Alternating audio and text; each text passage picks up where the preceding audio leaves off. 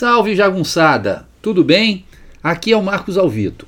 Antes de começar o episódio de hoje, eu queria dar um aviso acerca de dois cursos que eu vou iniciar agora nos próximos meses.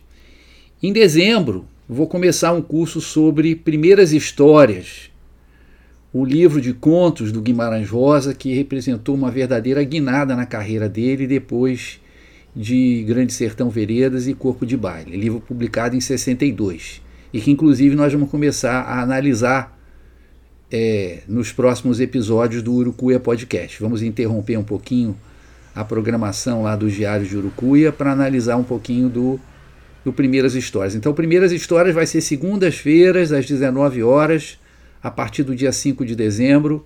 Quem tiver interessado, as informações com marcosalvito.gmail.com. Em janeiro de 2023 a gente vai começar uma, uma empreitada não rosiana. A gente vai ler Proust, vamos ler o primeiro volume do Em Busca do Tempo Perdido, do Proust, chamado No Caminho de Swan. É, vai ser sempre às quartas-feiras, às 19 horas. Quem tiver interessado, é o mesmo e-mail, marcosalvito.gmail.com. Nesses dois cursos a gente vai usar o, o meu método, humilde método é, alvitiano, né, inspirado pela, pela instrução do Rosa, de que a gente deve mastigar o texto, tanto nas primeiras histórias quanto no Caminho do Suan do Proust. A gente vai ler parágrafo a parágrafo, parando, explicando, tá? Então, é isso. Em dezembro, primeiras histórias. Em janeiro, no Caminho de Suan, do primeiro volume do Em Busca do Tempo Perdido do Proust. Tá bom, gente? Um abraço. Então, agora o episódio. Brigadão. Um abraço. Maximé Jagunçada!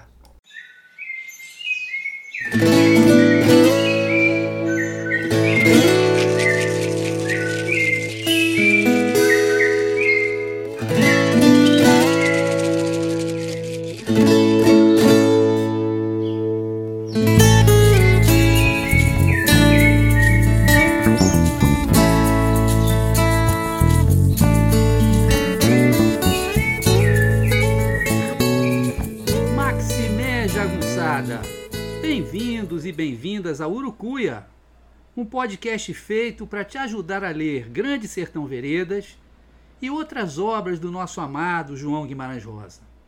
Eu sou o Marcos Alvito. Maximé Jagunçada, tudo bem com vocês? Ah, eu espero que sim. Como vocês sabem, nos últimos meses eu tenho feito episódios sobre a minha experiência lá na cidade de Urucuia, no norte de Minas, no sertão de Minas, onde eu fui dar aula para professores, onde eu fui dar aula para os estudantes de lá sobre Grande Sertão Veredas, né? Devolvendo o sertão, o Grande Sertão aos sertanejos. Essa experiência foi uma experiência muito bacana, né? E eu vou continuar falando desses diários, só que vou interromper um pouquinho durante algumas semanas para falar de primeiras histórias, né? É o curso sobre o livro do Guimarães Rosa, Primeiras Histórias, que é, na verdade, o quarto livro dele, né? O primeiro foi Sagarana, depois Corpo de Baile, meses depois Grande Sertão, e em 1962, Primeiras Histórias. Então, hoje, a gente vai ter um episódio sobre Primeiras Histórias que vai tratar do contexto em que Rosa escreveu a obra e também do enigma em torno do título, Primeiras Histórias. Por que Primeiras Histórias? Afinal, se era já o quarto livro dele, ele já tinha contado muitas histórias em Sagarana, em Grande Sertão, em Corpo de Baile. Bom, então vamos a isso. É, em 1958, quando Rosa tinha 50 anos, dois anos depois de publicar Corpo de Baile e Grande Sertão Veredas, o Rosa sofreu seu primeiro infarto. O segundo foi o infarto fatal que levou Rosa embora em 1967. Mas, em 1958, nove anos antes, ele teve um infarto. E foi um infarto que obrigou ele né, a entrar num regime muito pesado de é, perder peso. Ele perdeu mais de 14 quilos em poucos meses parar de fumar, parar de beber, parar de comer muito, tudo grandes sacrifícios para o Guimarães Rosa. Mas, sobretudo, ele sofre um enorme abalo emocional, espiritual com isso. Ele só volta a escrever efetivamente em 1960. Lembrando que ele continuava com todas as tarefas dele no Itamaraty, que não eram poucas. Então, em 1960, ele começa a publicar em O Globo pequenos contos que, em 62, seriam reunidos nesse livro intitulado Primeiras Histórias. Depois a gente vai especular por que desse título. Né? O próprio Rosa, numa entrevista, falou então do seu estado de espírito durante a elaboração da obra. Ele disse o seguinte: É um livro escrito depois de eu ter sofrido muito. Estive doente, passei um ano sem escrever, compreende? Eu tinha já uma outra maturação, a maturidade do sofrimento. Eu estava voltado para dentro de mim mesmo. Me tornara num instante um contemplativo, um religioso, vivendo a vida assim em um lugar alto, uma coisa além do real com mais valor. E realmente o, o, o Primeiras Histórias representa uma espécie de salto mortale, para pegar um, uma expressão que aparece no conto que está exatamente no meio do, do Primeiras Histórias, né, que é um livro que tem uma geometria muito exata, são 21 contos, e portanto o décimo primeiro ele está exatamente no meio, ele se chama o espelho, quer dizer, está espelhando os dois lados, os dez primeiros e os dez últimos contos, né? ele usa a expressão salto mortale. Eu diria que Primeiras Histórias é um salto mortale do Rosa em, em, em direção à metafísica. Né? É, ele aprofunda ainda mais a reflexão metafísica que já estava presente em toda a obra dele, desde o Sagarana, que depois vai se acentuar em Corpo de Baile, em Grande Sertão. E no Primeiras Histórias, as questões metafísicas ocupam um primeiro plano como a gente vai ver. Ele diz o seguinte: o livro é uma depuração correspondente à procura de um ideal. Esse ideal, essa procura dentro de si próprio, aliás, permite-me, às vezes, um contato com qualquer coisa de intrínseco e genuíno e comum a todos os homens. O autor se vai realizando e se vai projetando na sua história imaginária. E então ele tem que ser perfeito dentro daquele mundo para si próprio. Quer dizer, ao mesmo tempo que ele mergulha para dentro dele, né, é, ele encontra dentro dele elementos comuns, elementos da condição humana, como, aliás, em toda a boa literatura. E o próprio Guimarães Rosa, numa carta ao tradutor francês, ele assume o Primeiras Histórias como empreendimento metafísico. Ele diz: Só aparente enganosamente é que ele se finge de simples, de livrinho singelo muito mais que uma coleção de histórias rústicas, o Primeiras Histórias é ou pretende ser um manual de metafísica e uma série de poemas modernos. Quase cada palavra nele assume pluralidade, nossa, estava difícil sair, pluralidade de direções e sentidos. Tem uma dinâmica espiritual, filosófica disfarçada. Tem de ser tomado de um ângulo poético, antirracionalista e antirrealista. Aliás, Rosa chamava o Primeiras Histórias de O Amarelinho, porque o livro, na primeira edição, nas primeiras edições da José Olímpio, é um livro amarelo. Né?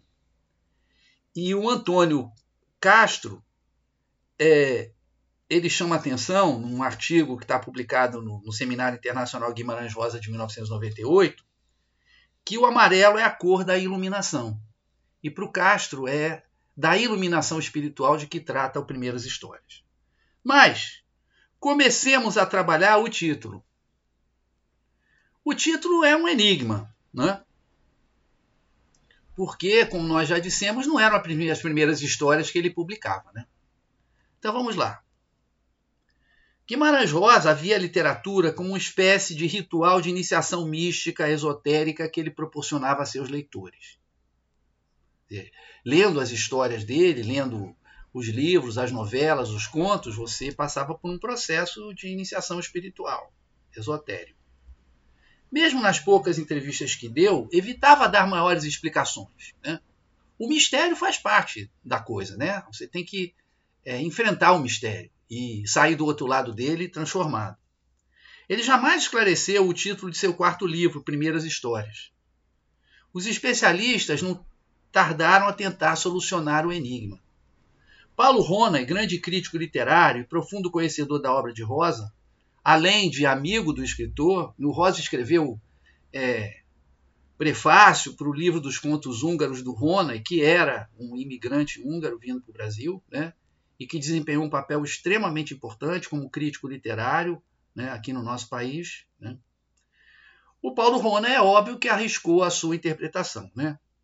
Num artigo intitulado Vastos Espaços, que consta da quinta edição da obra, que é o que eu tenho, da José Olímpio, ele diz assim: Primeiras não alude, né, que o, o adjetivo aí, primeiras histórias, não alude a trabalhos da mocidade. Então não é como se fossem os primeiros trabalhos que o Rosa escreveu, né? Não é isso. Ou trabalhos anteriores, já publicados, porque também ele não havia publicado primeiras histórias antes, né? Antes de tudo. E sim a novidade do gênero adotado, a história. É, com todo respeito pelo eminente crítico, e aproveito aqui para homenagear o Paulo Rony, por exemplo, tem um tem uma antologia de contos mundiais junto com Aurélio Buarque de Holanda, chamada Mar de Histórias, que é uma expressão indiana, que é belíssimo. O Paulo Rona é um grande tradutor, um grande crítico literário, então, de maneira nenhuma, quero desrespeitá-lo. Mas essa explicação não se sustenta, porque o Rosa tinha, para a palavra história, um sentido muito maior do que de conto. Né? Tanto que em Sagarana, na novela a hora e de Augusto Matraga, o narrador afirma, interrompendo praticamente a narrativa. E assim se passaram pelo menos seis ou sete anos e meio, ou seis ou seis anos e meio, direitinho deste jeito, sem tirarem nem pôr, sem mentira nenhuma, porque esta aqui é uma história inventada, não é um caso acontecido, não, senhor. Embora pelo tamanho, né, pela característica, pelo desenvolvimento do personagem, o Augusto, o Augusto Matraga, como é chamado só no final, a gente possa chamar Hora e de Augusto Matraga de uma novela, em termos de gênero literário, quando Rosa fala de história, ele não está se referindo a um gênero literário. Né? Quando ele está falando de história, ele está dando um sentido mesmo que mito, lenda. Né? É, o que importa aqui é o, é o, é o conteúdo e não, e não a forma ou o tamanho. Né? Afinal, se primeiras histórias significasse primeiros contos, o livro seguinte e último publicado durante a vida do Rosa, Tutameia, não teria como subtítulo Terceiras Histórias, teria que ser Segundas Histórias, né? Tutameia aí é outro enigma que depois a gente também vai, vai enfrentar, né? Passemos então à segunda hipótese acerca do título. Foi elaborada por Daniela Neves, também durante um seminário internacional de Guimarães Rosa. Ela diz assim: primeiras apenas, pois se farão sempre primeiras nas novas perspectivas, tá? É claro que isso é correto, né? Uma história do Guimarães Rosa, quando ela é relida, ela sempre aponta em outras direções, né? Ela sempre abre outros ângulos, outras possibilidades de interpretação. Mas então, o Grande Sertão Veredas também tinha que chamar Primeiras Histórias, Corpo de Baile também tinha que chamar Primeiras Histórias, e até alguns, algumas novelas de Sagarana tinham que chamar Primeiras Histórias. Porque em todos esses textos, em todas essas obras, a gente encontra esse caráter de obra aberta à interpretação bem característico do Guimarães Rosa. Sendo assim, essa hipótese não explica a especificidade do título, porque esse livro, especificamente, esse conjunto de contos, de textos, se chama Primeiras Histórias. Tá? Bom, vamos à terceira hipótese. Além de Paulo Ronay, outro grande crítico literário, Luiz Costa Lima, também outro monstro da crítica literária brasileira, outro gigante da nossa crítica literária, propõe uma hipótese explicativa para o título Primeiras Histórias. Segundo ele, são as primeiras histórias de um Brasil novo no começo do surgir. Modifica-se a realidade dos Gerais e Guimarães Rosa anuncia a mudança. Brasília. Bom, a meu ver, vocês sabem que eu sou apenas um modesto guerreiro, não sou especialista em nada, graças a Deus. Se trata novamente de uma hipótese insatisfatória, por dois motivos. É verdade, como aponta Luiz Costa Lima, que o livro se inicia e se encerra com contos que se passam no lugar onde se construía a grande cidade, ou seja, a nova capital da República, em outras palavras, Brasília. Mas vejam bem, trata-se de um lugar fronteiriço, em que a natureza está sendo destruída, mas ainda não temos a grande cidade.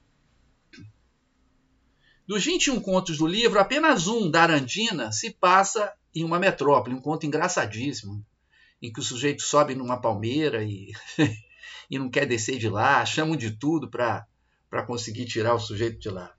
Praticamente todos os outros se passam no sertão, o que inclui vilarejos e cidadezinhas do interior. Esse sertão, é verdade, ele já está se modificando, mas ainda é o sertão. Né? Os valores, como Irmãos da Gobé, o valor da honra, da vingança, já está se modificando.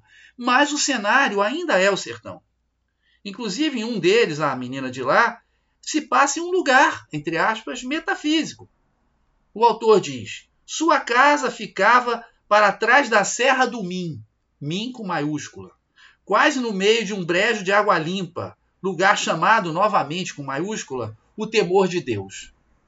Então, isso permite que exploremos a nossa segunda objeção.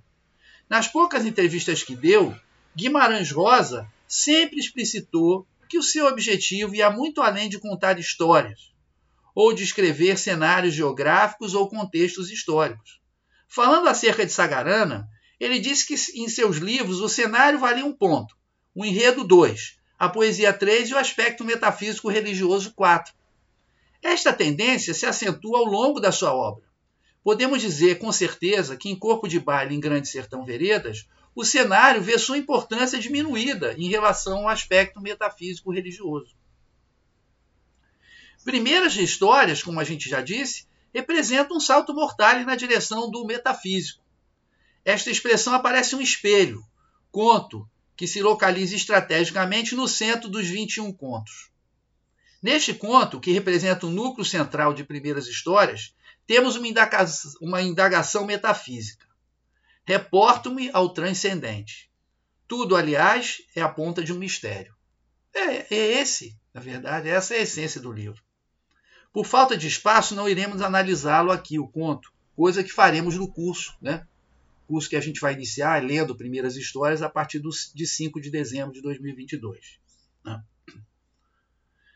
É, de qualquer forma, esta breve menção a um conto localizado estrategicamente por Rosa, a uma pista enorme que ele dá para nós, é o suficiente para que avancemos na elucidação da nossa hipótese.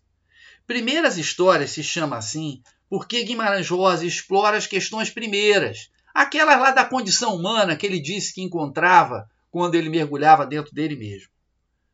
As questões anteriores, fundamentais, as questões, o que queria dizer para ele, as questões metafísicas.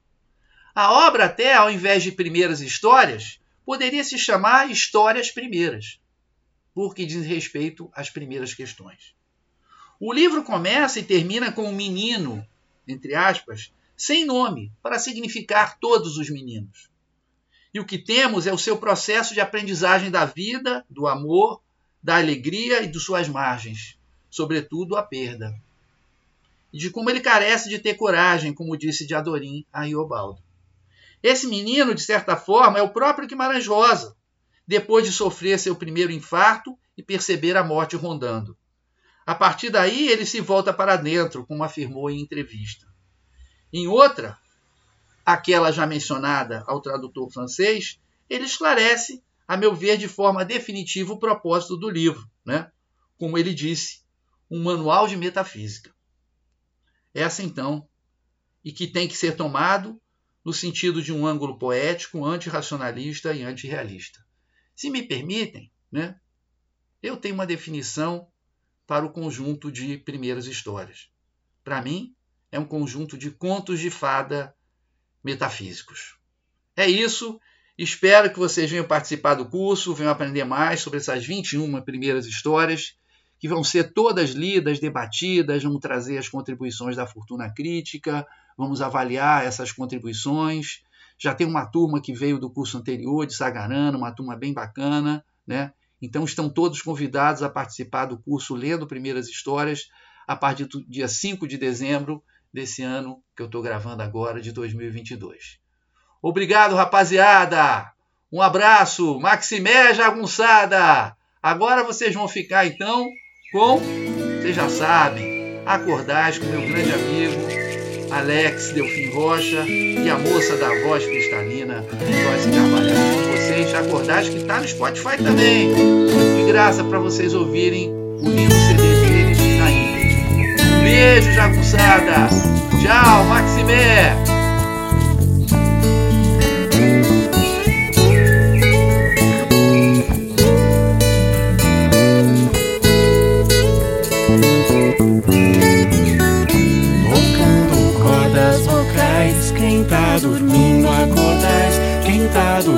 Acordais, quem tá dormindo acordais, a casa agora adentrais, quem tá dormindo acordais, quem tá dormindo acordais, quem tá dormindo acordais. Peço licença ao Senhor, trago cantigas de paz, viola fina ensaiando, o pôr sol nos quintais, passarinho vem se achegando, som entre os laranjais, quanto mais vozes cantando, mais alegria.